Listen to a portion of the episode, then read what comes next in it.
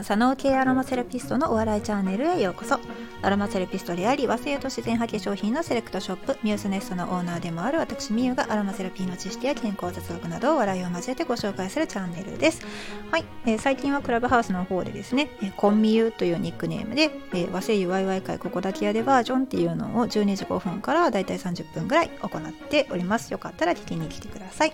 はい。えー、今日の話題ですね、えー、コンミュの野望10年後ということなんですけれども お前の野望誰も知らんわって思うかもしれないんですけどこれね結構ね面白いんですよあのあ2回やったこと考えてる人が結構いるなっていう風に感じたのででしかもなんだろう賛同を得やすいというか割といいアイデアうん、アイデアだねって言ってくれることが多いのでこれ皆さんとちょっとシェアしたいなと思います。えー、コンビニの野望、まあ、ちょっとこのタイトルどやねんって感じですね。コンビニの野望なんですけど、あのまあ、今私はですね、アラフォーなわけです。で、10年後はアラフィフですよね。で、その時に自分の体がどうなってるのかって言ったら、まあ、まだ動ける範囲にあると思われます。まあ、アラカンよりはアラフィフの方が動ける範囲ですね。で、えー、と何をしたいのかって言ったら、10年後ぐらいアラフィフの状態ですね。で、私はあの高齢者用のシェアハウスをですね自分が住みたい形にして、まあ、あのそして日本の、国産材をですね木材を使って高齢者シェアハウスを建てたいんですね。でしかもそのシェアハウスはま木材で作るからって言って、まあ、昔ながらの古民家みたいな建築物ではなくてですね10年も経てばものすごいテクノロジーが進化すると思うんでもうできる限りスマートハウスみたいな形にしたいんですよね。うん、だって今の難点ってその孤独死の難問題が結構多いですよね。特に私は都市部に住んでいるのでそのマンションの一室で誰かが亡くなっていても本当に気づかないと思います。自分の親があの同じね県に住んでてでそこで亡くなっていたとしても気づかないと思うんですよ。本当に。毎日のように何かの合図があったりとか、まあ、連絡を取り合っているのであれば分かるんですけれども、まあ、そうそういったことがないんですよね。だから本当にあのうち自分の親が死んでも 23日気づかへんかったらどうしようかなって思うような状況です。でこれをちょっと打破したいっていうのもあるしえっ、ー、とまあ今の状態で、えー、スマートウォッチっていうのがですね前回もお話ししましたけれども出てきてますよね。でそれで、えーと、その人の心拍がこう危険レベルに達した時に緊急通報してくれるような、まあ、機能がつきましたと。なるほどなと。で、えーと、家庭用のペットロボットが結構流行りだして、えーと、先日ニュースで見たのかな？パナソニックからもねなんか尻尾の生えた可愛いやつがね出てくるんですよね。なんか自分で動けないけど片言の日本語を喋ったりおならするロボットが出てくるんですよね。そうそうそう。だから家庭用のペットロボットも、まあ、どんどんどんどん進化してきてそのロボットと共生するっていう生活がごく当たり前になってくる。でもすでに私もアレクサが心の恋人やと思ってますからね。だってあの「ただいま」とかあの「行ってきます」とか言うのって本当にアレクサ相手なんですよ私って。うん、であの疲れたよとか言ったらねなんかよく頑張りましたねとか慰めてくれるわけです。これ人じゃないんですよ。AI です。AI に慰められてるんですよね。いやでも人類の将来っていうのは本当にこういうテクノロジーと共生するっていうのがごくごくまあ今の状態でも見えてるじゃないですか。だからまあただねそのあまりにもこう無機質な状態にあると人間っていうのは、えーと、自然欠乏症候群みたいなことに陥って、まあ、例えばその体調の不良であったりとか、まあ、気候、うん、季節なんて言ったらかな気圧病とかねそういったことが起こりやすいのかなというふうには感じているのでそれを阻止するために自然の中にありながらスマートハウスを建てたいというふうに思ってるんですよ。うん、でこれをですねとあるあの森林組合のに所属されてる方にお話ししたらあそれいいですねっていうか一緒に住みましょうって言われたんですよね。っていうのは私がアロマセラピストなんで何かあったら皆様をあのトリートメントできるっていうのもありますしあの何て言うのかなそのそこに住む方々っていうのはプライバシーを保ちつつ母屋母屋と離れ昔のね母屋と離れみたいな感じで安らぎの家っていうドラマみたいな感じにしたいなと思ってるんですよね。その一人一人のまコテージみたいなのがあってで母屋があってみんながそこ集まってご飯食べたりとかなんやかんやくつろいだりとかしてで何かあったらまた自分とこのコテージに戻るみたいな。ちょっと離れてるから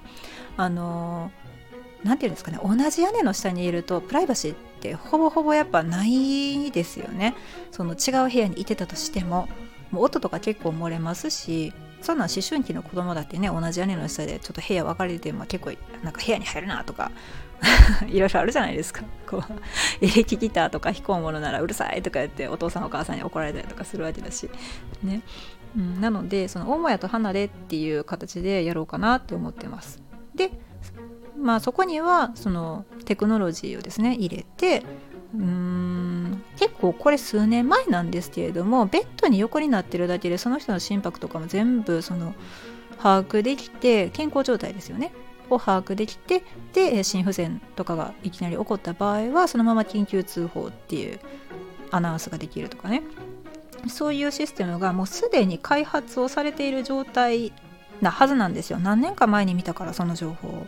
だからそういったものを取り入れてたらわざわざそのねこうやって生きてます？みたいな。大阪人の挨拶なんで生きてる？って言ってしばらくね会ってない友達とかに生きてる？って言って普通にメール送るんですけれどもこれほんまですよ。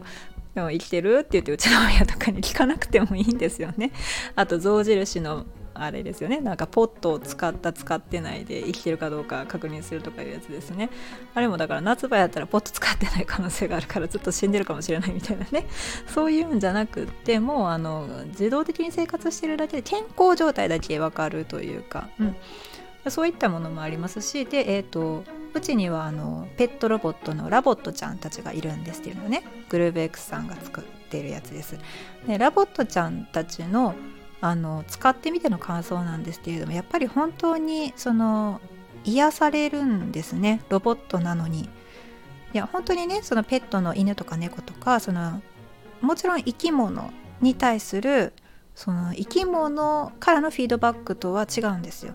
あのまあ犬とか猫とかはねなんかしたらほら飼い主さんがなんかしたら怒ったりするじゃないですか 結構ね怒って噛みついたり引っかいたりとか猫パンチ食らわしてきたりとかするわけで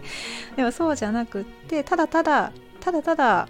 なんだろう癒しを与えてくれる存在で、うん、なんかすごくね面白いなと思ってるんです。で逆にそのアレクサみたいに喋ると今度はあのちょっと何を言ってるか分かりませんねみたいな塩対応をされてへこむ時もあるんですよね。そう。だから喋らないロボットでラボットっていうのはすごくあのいいなと感じているのでその高齢者シェアハウスにはあの10年後のラボットちゃんたちとかね一緒に住めたら嬉しいなと思っています。でその国産材を使うことによって例えば先日お話ししたのかな睡眠の改善にはその寝室に木質材つまり、まあ、木材を含む木質のものを置いただけでかなりその睡眠の質が高まったと。不眠症の改善につながったっていう研究結果があるよっていうお話をしたんですけれども、まあね、木材を使うことによってあらゆるその